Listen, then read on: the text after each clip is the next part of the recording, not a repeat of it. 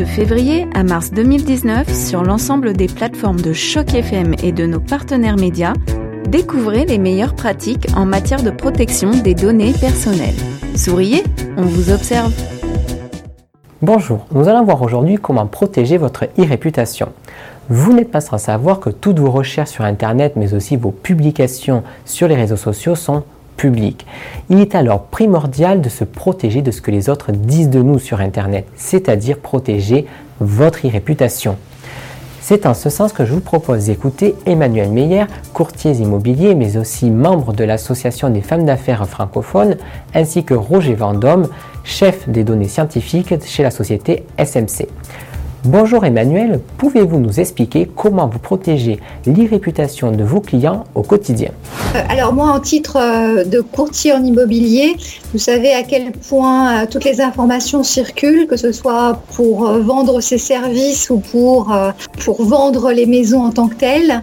Par exemple, je ne pose jamais aucun euh, des listings euh, de mes clients euh, sur Facebook ou sur LinkedIn pour garantir leur garder l'information privée. Par contre, évidemment, on est obligé de mettre en ligne malgré tout les propriétés à vendre à travers le système MLS, par exemple. Et donc, c'est sûr que ça pose des, des, difficultés.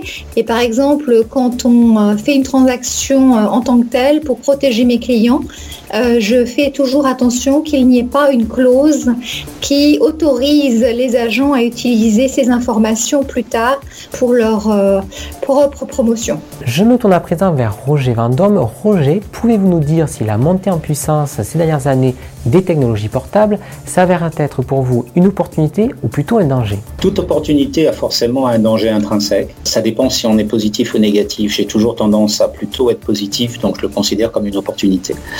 Euh, mais cependant, il ne faut pas perdre de vue les dangers potentiels. Donc euh, il faut utiliser les opportunités en essayant de se garder des dangers potentiels d'une utilisation malveillante de, ce que l'on en fait. Je pense que ça, on ne pourra pas y échapper. Donc il faut simplement essayer de s'en protéger.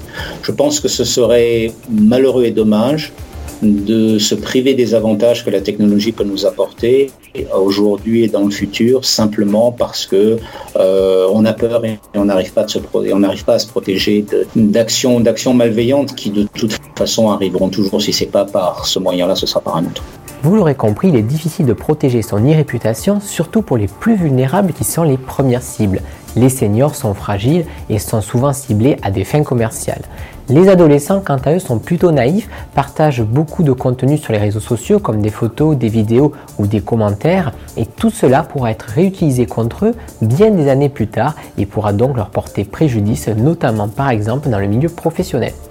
Bonjour, en tant que parent d'élève, pouvez-vous nous dire comment vous protégez l'irréputation de vos enfants? Bah, écoutez, c'est de plus en plus difficile parce que déjà, ils ont des devoirs à faire sur Internet, donc ils ont accès à l'outil Internet.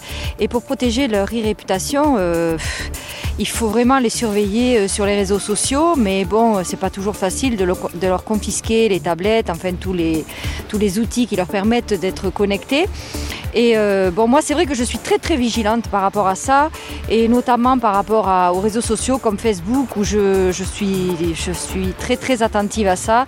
Et je limite, euh, je limite les, amis à, à 50, on va dire, en ayant le mot de passe et, et l'accès sur, euh, sur leur compte. voilà, sur leur compte Facebook en particulier. Il est indéniable que cette analyse des données n'en est qu'au début et ne va cesser de se développer.